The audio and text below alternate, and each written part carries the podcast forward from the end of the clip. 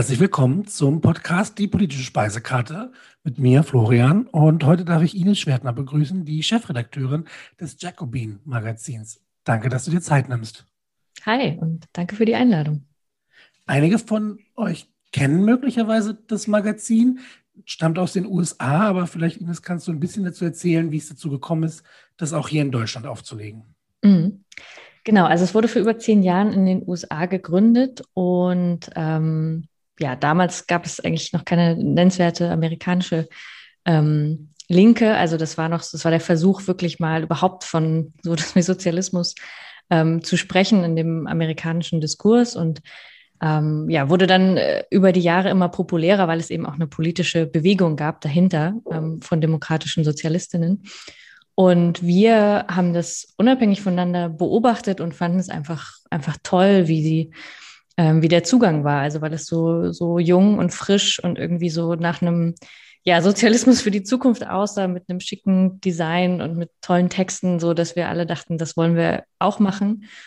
Und wir waren auch nicht die Einzigen. Also mittlerweile gibt es auch ähm, eine Schwesternzeitschrift in Italien und auch in Brasilien und auch für ganz, also auf Spanisch und ganz Lateinamerika. Also sozusagen, wir waren nicht die Einzigen, die sich das gedacht haben, weil es schon so ein ähm, ja, wie so ein Exportschlager geworden ist, auch für andere, ähm, sich davon was abzugucken, dass man sehr selbstbewusst eine linke Zeitschrift macht, die ähm, auch den Wunsch hat, nicht nur diejenigen, die schon links sind, äh, zu erreichen, sondern eben auch darüber hinaus so auszustrahlen. Und ähm, genau, das hat uns dazu bewogen, das auch auf Deutsch rauszubringen. Und wir übersetzen also sowohl Texte aus dem amerikanischen Magazin als auch äh, schreiben auch eigene Texte zum ähm, deutschen oder europäischen Kontext. Was für einen Umfang hat denn eine Ausgabe, die monatlich rauskommt? Mhm. Die kommt alle drei Monate, also ah, okay. viermal im Jahr. Kommt das gedruckte Magazin und das hat so ähm, 116 Seiten, also ist ziemlich äh, umfangreich, ist ähm, ein kleines Buch, ähm, aber halt als, also als Magazinform und auch eben so, so aufgemacht, dass man es äh, doch ganz gut äh, verdauen kann, würde ich sagen. Und äh, ansonsten bringen wir fast täglich ähm, neue Artikel online, die sind frei zugänglich. Also genau, man kann auch einfach auf der Seite erstmal ein bisschen gucken. Und ähm, in den Magazinen kommen dann halt alle drei Monate, äh, gibt es dann ein Schwerpunktthema. Also da widmen wir uns dann einem Thema wirklich mal vertieft und ähm, bringen dazu historische Texte oder ne, Kulturtexte, Essays oder Interviews. Also da kommt dann ein bisschen, kommt ein bisschen mehr Geschichte, ein bisschen mehr Substanz da rein. Bevor wir ein bisschen in die Substanz gehen, mhm. das Magazin benennt sich nach den Jakobinern der Französischen Revolution. Der, ähm, was danach kam, ist ja durchaus äh, teilweise auch als Terrorherrschaft bekannt. Äh, hast du manchmal ein mulmiges Gefühl, wenn so ein historischer Bezug hergestellt wird, der für viele ja teilweise vielleicht sogar abschreckend wirken kann? Mhm. Ja, natürlich, das äh, kommt auch immer äh, direkt äh, die Frage und trotzdem ist äh, der Name bezieht sich eigentlich oder bezieht sich schon darauf, die, die Ideale der französischen Revolution, äh, Freiheit, Gleichheit, Solidarität zu verwirklichen, aber natürlich nicht ähm, so die, die Jakobiner oder das Jakobinerin ist ein bisschen die Provokation. Ähm, aber eigentlich, und das, da haben wir auch gleich den äh, Text in der ersten Ausgabe dazu gebracht, ist das Logo von Jacobin ja der schwarze Jakobiner. Also es geht um die ähm, Jakobiner in der ähm, haitianischen Revolution, ähm, ein Jahr nach der französischen, also der ähm, Befreiung, der Selbstbefreiung der Sklaven auf ähm, Haiti, also dass sozusagen da die äh, französische Revolution verwirklicht wurde, weil tatsächlich sich die Sklaven selbst befreit haben und sich selbst äh, die Freiheit genommen haben. Und äh, auf diese Tradition auch der schwarzen Jakobiner bezieht sich dann auch das, das Logo von Jacobin und daraus zieht sich dann auch so ein bisschen die, die ähm, ja sozusagen das Motto ähm, der Zeitschrift. Jetzt hast du angesprochen, dass es nicht nur darum geht, ähm, den eigenen Kreis, die eigene Blase zu bedienen, sondern eben auch zu erweitern. In Zeiten politischer Polarität ist es immer schwieriger geworden, glaube ich. Wie möchtet ihr das anstellen? Ähm, sorry, kannst du es nochmal eben sagen? Kurz abgenickt. Kein Problem. Äh, wir leben ja in Zeiten, in denen äh, politische Gegner sich immer stärker polarisieren und es immer schwieriger ist, Leute eigentlich zu überzeugen. Wie äh, will das Magazin das erreichen, den sozialistischen, den linken Standpunkt äh, zu erweitern und eben nicht nur die eigene Blase zu bedienen. Genau, also hauptsächlich, worüber wir uns ganz viel in den Kopf gemacht haben, weil viele von uns kommen ja auch aus verschiedenen äh, linken Ecken und auch aus verschiedenen journalistischen Ecken. Manche haben schon für akademische Zeitschriften gearbeitet, also sind es gewohnt in diesen äh, Debatten, wo es auch tolle linke Zeitschriften gibt, ähm, kennen sich damit gut aus oder kommen halt vielleicht von anderen journalistischen äh, Projekten, die aber, sage ich mal, eher so äh, bürgerliche Zeitungen sind und eigentlich wollten wir genau was dazwischen machen. Also es gibt schon einen journalistischen Anspruch da drin, einfach auch schöne Texte zu schreiben und handwerklich gut gemachte Texte. Aber gleichzeitig eben auch diese typisch linken Debatten, die oft sehr voll sind von Begriffen und Wörtern, die normale Menschen nicht so sehr verstehen, ähm, die, einen, die so einen Jargon haben, der schon sehr, sehr voraussetzungsvoll ist und sehr in sich geschlossen ist. Und der Versuch ist eben genau diese Inhalte zu nehmen und auch das, was wir, was auch schon seit Jahrzehnten und immer noch produziert wird, so an, an linken Debatten, aber das eben zu verbreitern. Und ähm, das hat, hat sehr viel damit zu tun, wie die Texte geschrieben sind, aber auch eben, wie sie aufgemacht sind dann im Design und wie man sich überlegt, ähm, ja, welchen Zugang man da drin wählt. Also schreibt man nur für die eigenen Leute oder will man eigentlich auch ähm, so schreiben, dass bestimmte Themen in den Vordergrund kommen, bestimmte Geschichten, ähm, die auch nach außen hin verstanden werden wollen. Also dass man sich auch nicht eben nur um Konflikte übereinander dreht und um sich selber dreht sozusagen, sondern mehr so raus in die Welt geht und guckt, wo, was bewegt gerade Leute. Und darüber schreiben wir ähm, Artikel. Also das ist, ähm, das ist der Anspruch. Du hast schon erwähnt, dass in den USA sich in den letzten Jahren durchaus das Spektrum da verbreitet hat. Mhm. Allen voran durch Bernie Sanders, der 2016 ja junge Massen mobilisiert hat. Und äh, naja, sein Erbe wird jetzt ja nach und nach von immer jungen und, und politisch engagierten Linken fortgetragen. Jetzt sehen wir in Deutschland momentan die Grünen teilweise in Umfragen stärkste Kraft. Können wir einen Vergleich ziehen zwischen dem, was in den USA passiert ist und dem, was gerade in Deutschland passiert? Ja, also ich glaube, den Vergleich würde ich, würde ich äh, nicht machen, weil die, also die, die Bewegung in den USA ist ja sowieso eine in diesem äh, Zwei-Parteien-System und das ist ja sozusagen eine, eine linke Gruppierung ähm, links von den Demokraten und auch zum Teil eben unabhängig von ihr, also die Democratic Socialists of America, die sich eben stark auch in Abgrenzung zu diesen, sag mal, linksliberalen demokratischen Milieu gegründet haben und die eindeutig sich selber als demokratische Sozialistinnen auch bezeichnen, also auch die, die Abgeordneten, die du ansprichst.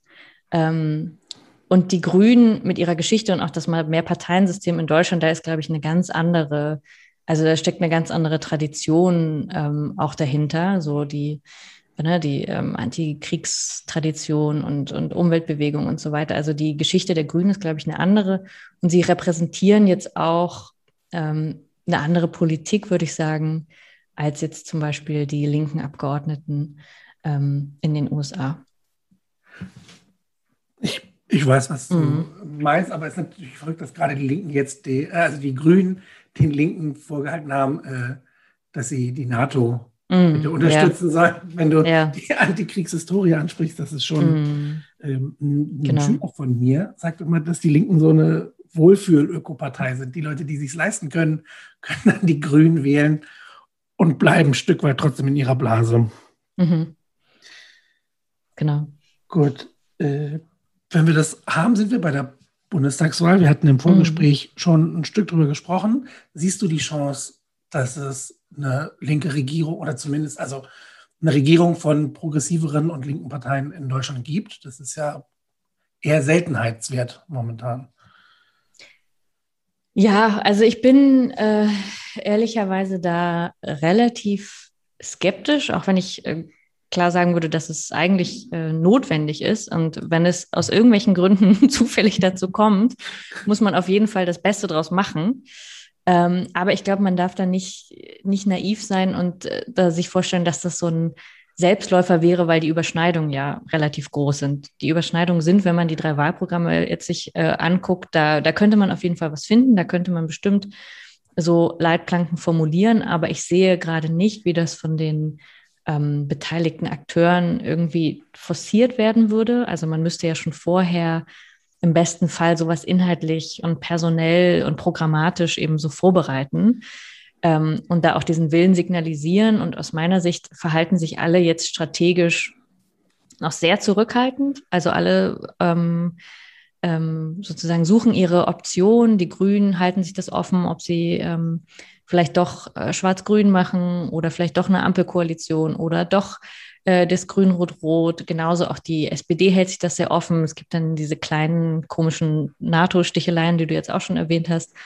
Und die Linken haben eigentlich keine andere, keine Option außer, also keine Machtoption außer Grün-Rot-Rot, ja oder nein. Und da sind sie auch nicht ganz entschieden. Und ähm, entsprechend sehe ich da jetzt keine, keine klaren Signale und bin da so ähm, zurückhaltend, auch wenn das natürlich unter allen Optionen im Parlament äh, die, die, klar, die progressivste und irgendwie die beste wäre. Ähm, aber ich, ich glaube da nicht so dran und ich, ich befürchte halt auch eher, dass ähm, gerade auch SPD und, und Grüne, dass das auch gar nicht so unbedingt deren Lieblingskonstellation wäre. Du hast das Personal angesprochen. Das ist etwas, was mich so mehr wirklich anwidert. Ne? Ich verabscheue diese, diese Spielereien, die jetzt kommen. Irgendwie gestern oder was, oder war es sogar heute, als äh, Christian Lindner gesagt hat, ja, ich kann mir alles vorstellen. Die FDP sollte auf jeden Fall in die Regierung. Mhm. Ich, so richtig ohne Werte letztlich äh, ist mir egal. Hauptsache, ich kann irgendwas äh, was machen. Das ist wirklich schlimm. Aber zu den, zu den Personalsachen, wir sehen es ja, der Kretschmann in Baden-Württemberg führt eine ganz andere grüne Politik als der linke Flügel das mhm. macht. Ähm, und das, das finde ich immer problematisch. Ich würde gerne deine Meinung dazu wissen. Ich hatte vor ein paar Wochen mit Kevin Kühner darüber gesprochen, wie der das sieht, dass in der SPD es einen Seeheimer Kreis gibt und eine parlamentarische Linke und die ja nun sehr weit auseinander liegen. Kannst du dir mhm. vorstellen, dass Parteien zukünftig möglicherweise homogener funktionieren, um solche Nischen zu füllen? Mhm. Also ich meine, weil wenn man jetzt eine sehr große Partei ist und also das war ja bei den Volksparteien sowieso auch so, bei äh, CDU und SPD hatten ja schon immer auch diese Flügel, die sie ähm, vereinen mussten. Ähm, jetzt muss man, glaube ich, in der innerparteilichen Machtkonstellation bei der SPD würde ich halt sagen, dass die ähm, parlamentarische Linke sowieso auch relativ schwach ist. Und genau, und das größte, ähm, die größte Überraschung ja eigentlich waren, dass die, dass die Basis das äh, eines der linkeren Duos gewählt hat. Also dass es eben so einen Unterschied darin gibt, was sich eigentlich so äh, Mitglieder vorstellen von der inhaltlichen Politik der Partei und was die Fraktion und die ähm, ja, Machtposition eigentlich angeht, wo ich die Seeheimer immer noch als viel stärker einschätzen würde als halt den linken Flügel. Aber jetzt gab es eben diese beiden Parteivorsitzenden und auch aus meiner Sicht eben so eine ähm, ja, Öffnung hin nach links, zumindest eine Möglichkeit über einen gewissen Zeitraum, ähm, dass es da auch so eine Art Linksruck gibt, wie bei Labour.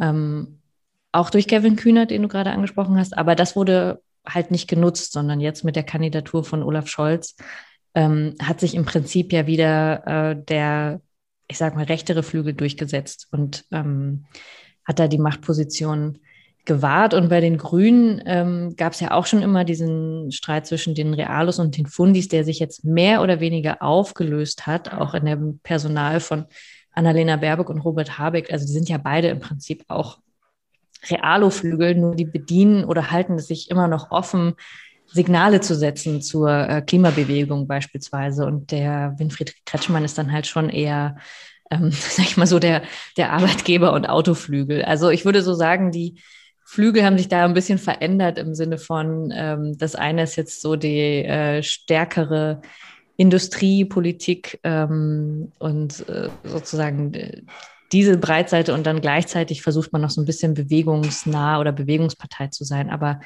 so richtig ein krass linker Fundi-Flügel ist, glaube ich, auch sehr marginalisiert. Es gibt auf jeden Fall noch Linke ähm, da drin. Ähm, aber ich glaube, so würde ich beide Parteien einschätzen, dass sich diese krassen Flügelkämpfe jetzt relativ verschoben und geklärt haben hin zu den eher pragmatischen, realo rechten Flügeln, wenn man so will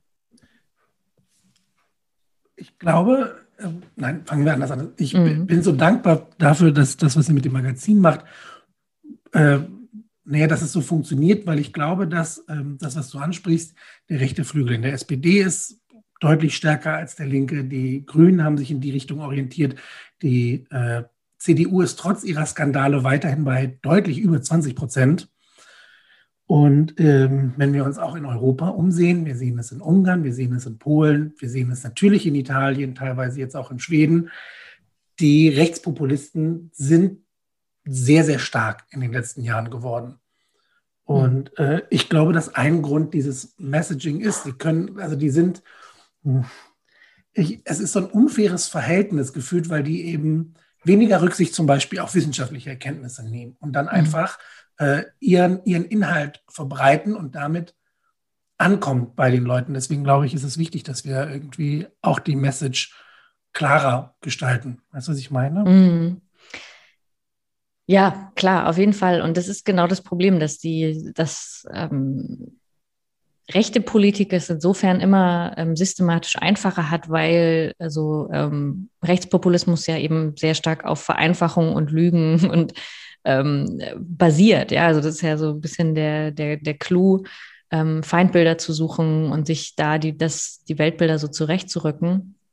Während Linke genau umgekehrt ähm, eigentlich aufklären wollen über Zusammenhänge in der Welt und nicht, ähm, ja, nichts einfach verdecken wollen. Und gleichzeitig, glaube ich, braucht es auch so ein bisschen Mut zu so einem Linkspopulismus, der nicht einfach nur vereinfachend ist, aber der trotzdem sich traut, was zuzuspitzen. Also das kann man vielleicht von ähm, auch rechten Bewegungen lernen, dass sie Emotionen ansprechen, dass sie auch was zuspitzen, Fragen zuspitzen. Wir würden das natürlich nicht ähm, von irgendwie entlang von rassistischen Motiven oder so machen wie die Rechten, aber wir sollten das schon, glaube ich, also zum Beispiel äh, anhand von so Klassenfragen immer wieder ähm, zuspitzen und ähm, da auch nicht zu scheu sein, weil natürlich die Welt ist komplex und das alles, das äh, sagen auch alle immer wieder zu Recht, aber gleichzeitig ähm, braucht es schon ein bisschen was, wo was, was viele Menschen verstehen und wo sie auch sehen, okay, ich verstehe viele Ungerechtigkeiten in der Welt und es braucht auch jemanden, es braucht auch eine Linke, die das adressiert und die das ähm, in Worte fasst. Und natürlich soll man dann dahinter auch aufklären, wie das zu großer Ungleichheit kommt und, ähm, und so weiter. Aber dass es überhaupt jemanden gibt, der das anspricht, das ist, glaube ich, sehr wichtig. Ähm, und wahrscheinlich kann man wirklich nur so den Rechten auch das, die Butter vom Brot nehmen, indem man ähm, so ein Stück weit auch ähm, sich das traut, was sie sich trauen, entgegen, also gegen den Mainstream zu sein oder ähm, ja, von sich zu behaupten, eine Alternative zu sein, auch das müsste ja eigentlich eher eine Linke machen, ähm, tatsächlich eine Alternative zu bieten und dieses Feld gar nicht erst den Rechten überlassen. Wir haben es hervorragendes, äh, hervorragendes Beispiel dafür gesehen. Am Montag äh, hast du wahrscheinlich auch mitbekommen, was mit Anne Will gewesen ist, dass mhm. da äh, für die, die es äh, nicht auf dem Schirm haben, dass ähm, Luisa Neubauer gesagt hat, ähm, Maaßen würde eben äh, antisemitische Sprachbilder bedienen und eben da auch Inhalte verbreiten. Und dann hieß es, da müssten irgendwie äh, Belege für kommen, was ja vorerst eine, eine sinnvolle Forderung ist. Das muss man mhm. natürlich belegen. Mhm. Dann kamen am nächsten Tag von Recherchenetzwerken welche wie Union Watch und Volksverpetzer. Und mhm. dann kam die ja, das sind keine seriösen Quellen. Punkt. Ja. Ohne zu überprüfen, ich meine, die haben sich ja darüber auch empört und gesagt, wir haben mit seriösen Quellen gearbeitet und wir verlangen, dass unsere Arbeit anerkannt wird. Und eine Wills-Reaktion war, oh ja, stimmt, dann nehme ich das zurück. Und ja. das ist dieses, äh, nee, das geht nicht, das stimmt nicht. Und dann kommen Journalisten und sagen, ja, sorry. Und da ist etwas, glaube ich, genau was du meinst. Da müssen wir halt mal sagen, sorry, das sind seriöse Quellen, ihr lügt. Das, das, mhm. ne, das sollte man eben nicht überlassen. Genau da spürt man das, glaube ich. Mhm. Ja, und auch nicht davor zurückschrecken. Also ich fand es auch wirklich schade, dass äh, Anne Will das dann wieder so zurückgezogen hat, weil das ja tatsächlich mal mutig war, dann so einem Recherchenetzwerk da, ähm, wo es ja auch wirklich viele gibt. Also überhaupt, dass alle rechten Netzwerke und alles überhaupt äh, veröffentlicht wurde, liegt ja fast hauptsächlich an solchen Recherchenetzwerken. Und ähm, äh, ja, das war wirklich so ein, so ein, so ein richtiger Rückzieher, wo man merkt, okay, da wird man noch eingeschüchtert, weil man, ähm, weil man sich da dagegen stellt. Und auch Luisa Neubauer hat da jetzt sehr viele genau, musste das nochmal extra belegen und so weiter. Daran merkt man, wie, wie schwer man es eigentlich hat, da mit, mit Fakten oder mit der Wahrheit zu arbeiten, weil man vielleicht auf diesem, in diesem Spiel gegen die Rechten auch gar nicht gewinnen kann, weil das gar nicht ihr Spielfeld ist. Also das ist ja der Witz an ähm, Fake News und diesem postfaktischen Zeitalter. Das ist, ähm, es, es reicht eigentlich nicht nur mit Fakten zu arbeiten. Ich glaube, das ist so eine Lehre, sowohl aus der Klimakrise, jetzt auch aus in der Corona-Krise und so weiter. Das reicht nicht, einfach nur äh, die richtigen Fakten an der Hand zu haben, weil die Rechten so gar nicht äh, operieren und weil sie ähm, über ganz andere Formen der Politisierung auch arbeiten und diese Fakten sie gar nicht so sehr scheren. Also wir müssen auch viel stärker da halt mutiger sein, natürlich mit Fakten auch arbeiten, also nicht einfach antiwissenschaftlich oder so, ähm, aber schon überlegen, wie, ähm, was muss da noch dazukommen, ähm, damit das auch politisch plausibel wird und da das auch dann wirklich vertreten. Und ja, ich glaube, das war wirklich so eine Show, ähm, wo man dann gesehen hat, da, da, da, da gibt es eine Asymmetrie, da wird nicht mit den gleichen Formen von ähm, Wahrheit operiert. So. Und das muss dann natürlich in die Öffentlichkeit getragen werden, um eben die mhm. Leute zu informieren und zu zeigen, was, was ist denn da eigentlich? Und so wie du sagst, es ist ja dieses typische Spiel, äh, die rechte Seite sagt, wir treffen uns in der Mitte und dann geht links oft einen Schritt drauf zu und versucht mit mhm. Wissenschaft und irgendwie multiperspektivisch zu arbeiten.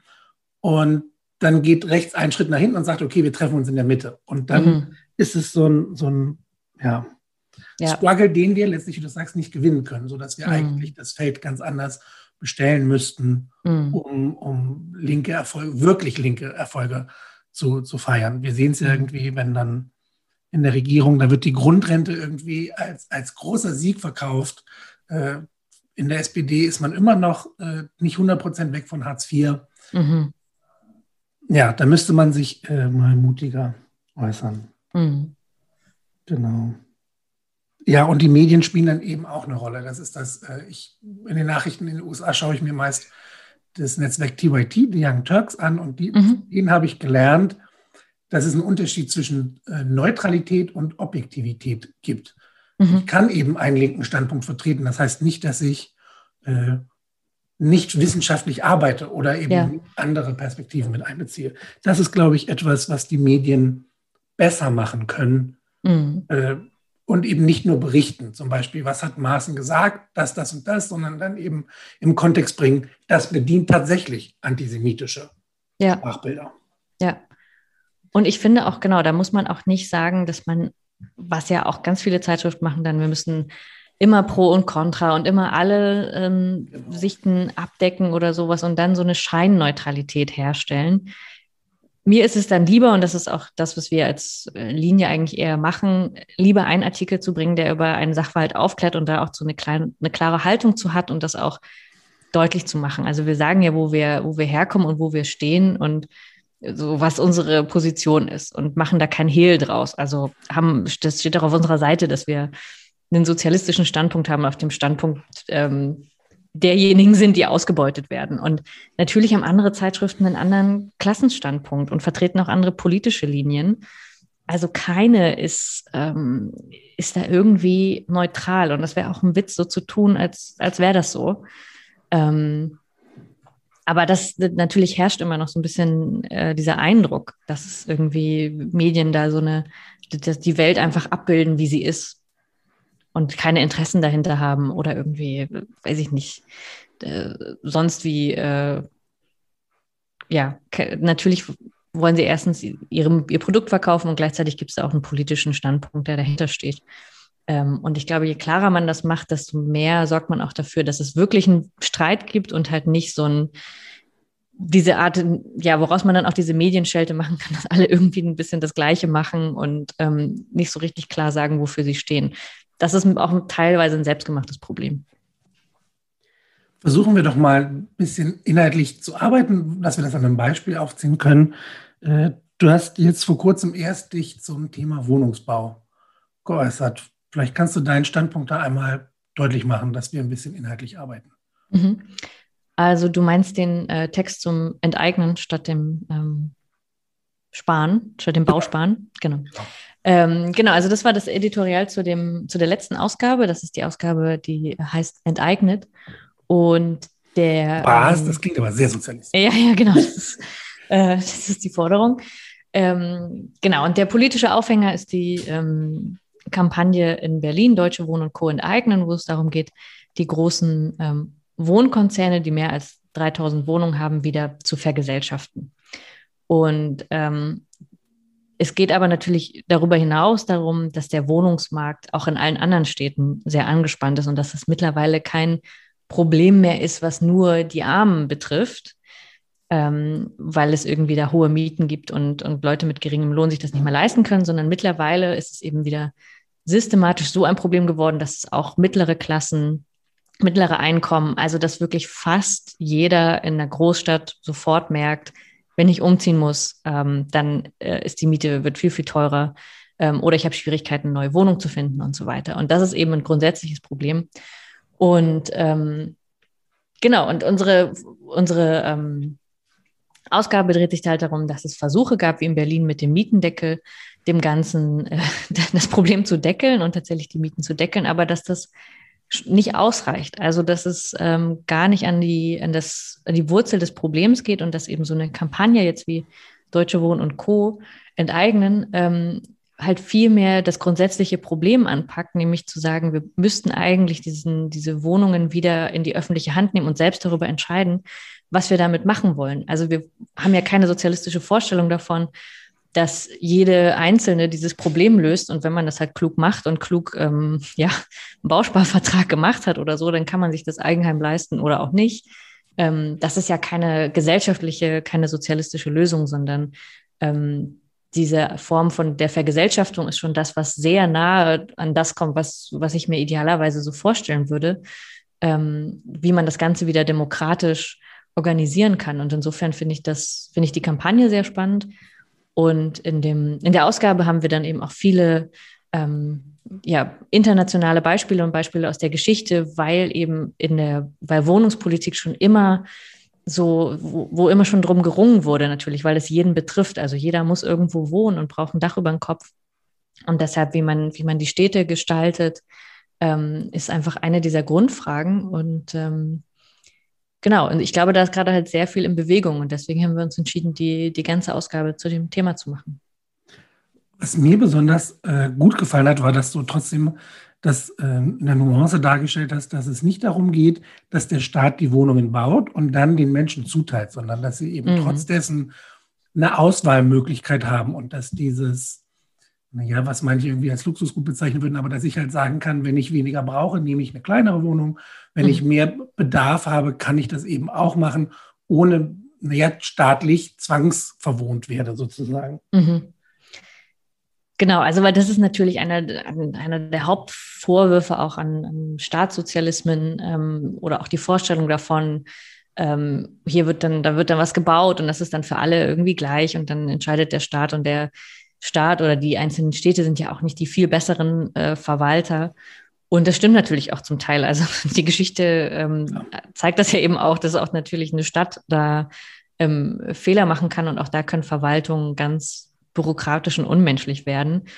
Insofern ist eben der Gegenvorschlag auch als Lehre aus diesen ähm, historischen Beispielen, ähm, das möglichst lebendig zu machen und eben auch die Mieterinnen und Mieter daran zu beteiligen, in so Rechtsformen wie, der, wie Anstalten des öffentlichen Rechts, wo man eben tatsächlich auch, ähm, wo es auch eine Verwaltung gibt, aber wo eben auch die Mieterinnen und Mieter selbst daran beteiligt sind. Und ich glaube, das ist eine gute Form, ähm, mit diesen historischen Erfahrungen auch umzugehen und eben nicht nur ähm, das zurückzukaufen und zu sagen, die privaten Firmen haben es nicht gut gemacht, die Unternehmen, aber wir können uns halt auch nicht sicher sein, dass dass Verwaltungen oder, oder ja, Stadtverwaltungen per se besser können.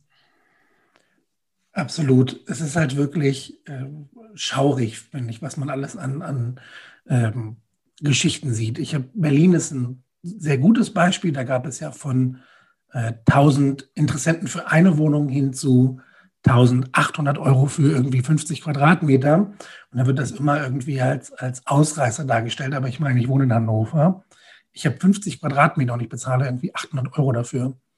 Und dann sagen die, wieso das geht da? Ich so, ja, ein normaler Arbeiter oder eine, eine Angestellte, was weiß ich, Hotel, eine Krankenschwester hätte schon Schwierigkeiten, sich so eine Wohnung zu leisten.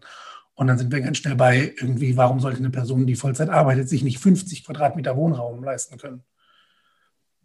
Das ist zumindest meine Vorstellung. Mhm.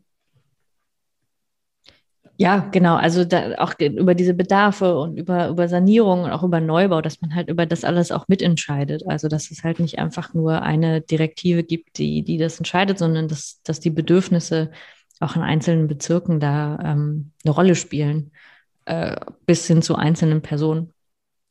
Ähm, genau, ja. Es hängt letztlich ja auch damit zusammen, wenn wir äh, darüber sprechen, das hast du in dem Artikel auch angedeutet, es geht ja äh, in der Stadt nicht nur um Wohnraum, sondern dann sind wir auch bei Nachhaltigkeit, was die Straßen zum Beispiel angeht. Ne? Stadtplanung der Zukunft, mehr Grünflächen, möglicherweise absichtlich weniger Platz für Autos. Das hängt ja damit zusammen. Ne? Und umso besser, wenn ich das irgendwie in Bereichen bündeln kann, als wenn ich es in private Hand gebe und die melken die Kuh. Es ist ja wirklich so. Also die Vonovia fällt da ja immer wieder besonders auf. Ja. Und so, das ist ja, und die haben natürlich nur ein Interesse aus den Profiten, die sie machen, immer nur das Minimum wieder zu reinvestieren, auch in Sanierung. Ähm, also sie machen sozusagen dann das absolut Notwendige, um natürlich aus diesen Objekten das meiste ähm, herauszuholen. Aber das, was eigentlich notwendig wäre an so grünen Sanierungen, ähm, damit dieses, das habe ich auch erst in der Ausgabe dann gelernt, weil dieses ganze Gewerbe eigentlich einer der Haupt-CO2-Emittenten ähm, ist, um also allein diesen Gebäudesektor, um, um da die Emissionen so weit zu senken, müsste man ja ganz anders bauen von Anfang an oder auch ganz anders jetzt ähm, sanieren und ganz andere Wohnungen bauen. Und ähm, ich glaube, allein das darf man eigentlich so privaten großen Konzernen gar nicht überlassen, weil das eine viel zu große eben auch gesellschaftliche Aufgabe ist, ähm, wie man da anders baut. Und ähm, deswegen ist auch diese Vorstellung von einfach bauen, bauen, bauen, was jetzt im Wahlkampf ja so stark gemacht werden wird, ähm, auch ähm, per se bedeutet das erstmal ja noch gar nichts. Also, weil es geht ja nicht einfach nur um Wohnraum irgendwo, wo die Leute dann, was weiß ich, in irgendwelchen Bezirken wohnen, ähm, wo sie gar nicht hinwollen, in Wohnungen, die sie nicht gut finden. Ähm, oder dann entstehen einfach noch mehr Eigentumswohnungen. Das bringt halt niemandem was. So. Und insofern ähm, kann man sich darauf nicht verlassen, dass private Investoren oder große Unternehmen äh, nach den Bedürfnissen der Menschen bauen.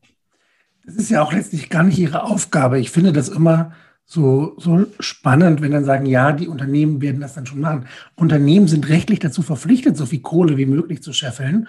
Und wenn sie dann äh, Shareholder haben, sind sie dazu verpflichtet, denen das Geld zukommen zu lassen. Das ist letztlich äh, in ihrem Interesse. Und dann ist es ja selbst wenn wir nach, nach sozialer Marktwirtschaft äh, arbeiten, ist es tatsächlich ja so, dass es trotzdem die, die Möglichkeit gibt, staatliche Forderungen oder umzusetzen, wie eben zum Beispiel dann einen bundesweiten Mietdeckel. Das ist ja auch etwas, was das Verfassungsgericht nicht ausgeschlossen hat. Genau, das wäre zum Beispiel rechtlich möglich ähm, und ist, glaube ich, auch politisch gut ähm, vermittelbar. Also gerade jetzt, weil es in Berlin gescheitert ist, äh, dass man das macht. Ich persönlich würde halt ähm, stärker trotzdem auf diese Vergesellschaftungsperspektive gehen, weil sie eben noch mal viel langfristiger, also weil sie das Problem eben, wie gesagt, an der Wurzel packt und weil sie viel langfristiger wirkt. Also sozusagen, ich merke in den Gesprächen auch mit Leuten äh, für die Kampagne, um Unterschriften zu sammeln, merkt man sehr stark, dass die meisten Menschen auf der Straße sehr ganz, sehr genau verstehen, wie es funktioniert und was das Grundproblem ist und natürlich fühlen sie sich entlastet und fühlten sich auch von dem Mietendeckel entlastet, dass die Mieten ähm, eingefroren waren, wussten aber auch zugleich, vielleicht muss ich wieder zurückzahlen und es hält auch nur fünf Jahre. Und es hat nur so eine Sicherheit auf Zeit gegeben. Und die Perspektive aber, die grundsätzliche Frage zu stellen, wie man, will man eigentlich grundsätzliche Bereiche des Lebens und die Daseinsvorsorge wieder in öffentliche Hand überführen, das ist etwas, was eigentlich sehr viele Leute verstehen. Und ich glaube, da kann man politisch noch viel, viel mehr draus machen. Also es gibt da Mehrheiten, sowohl jetzt in Berlin für den Volksentscheid und ich würde meinen, auch in anderen Städten ähm, könnte sowas ähnliches funktionieren, dass, ähm, dass man dafür Mehrheiten bekommt, weil einfach viele Leute das nicht nur intuitiv, sondern auch aus ihrer Lebenserfahrung heraus sehr gut verstehen, ähm, was das eigentlich bedeutet. Das ist jetzt quasi, wenn ich mehr dazu erfahren will, die aktuelle Ausgabe, die jetzt schon draußen ist, richtig? Genau, das ist die Ausgabe 4, äh, die heißt Enteignet und die kann man noch bei uns bestellen. Genau. Wisst ihr schon, was in der nächsten Ausgabe zentrales Thema ist oder arbeitet ihr gerade dran? Wir arbeiten gerade an, wir sind fast, also wir, wir arbeiten an der Fertigstellung und äh, genau, bald werden wir dann das äh, Cover und das Thema verkünden. Das kann ich jetzt noch nicht machen. Aber ähm, ja, ich, ich glaube und hoffe, dass es wieder so an, an dem Puls der Zeit ist und dass es alle gerade bewegt, das Thema. Hoffe ich. Gut, ja, ich bin gespannt, was ihr sagt. Jetzt muss ich mich äh, gedulden. Ja, nicht mehr lang. Aber hin. Ähm, gut. Zum Abschluss ein Grußwort. Was möchtest du, dass die Leute wissen? Ähm, naja, also tatsächlich, ich würde mich über ähm, Rückmeldungen ähm, freuen, weil wir ja ähm, erst seit einem Jahr ähm, existieren und ich äh, immer gespannt bin, wie, wie, einzelne Artikel, aber auch wie es insgesamt einfach so ähm, ankommt und rüberkommt und auch welche Themen ihr äh, ja, bearbeitet sehen wollt, sowohl ähm, online als auch, als auch im Heft. Also jede Rückmeldung ist herzlich willkommen. Ähm, das kann ich auf jeden Fall noch so mitgeben. Übrigens, vielen Dank für deine mhm. Zeit, äh, Chefredakteurin des Jacobin Magazins. Ich hoffe, wir unterhalten uns demnächst nochmal. Es ist so schön, Leute, die inhaltlich auf einer Wellenlänge sind. Das finde ich ja. wichtig. Ja, danke für die Einladung nochmal.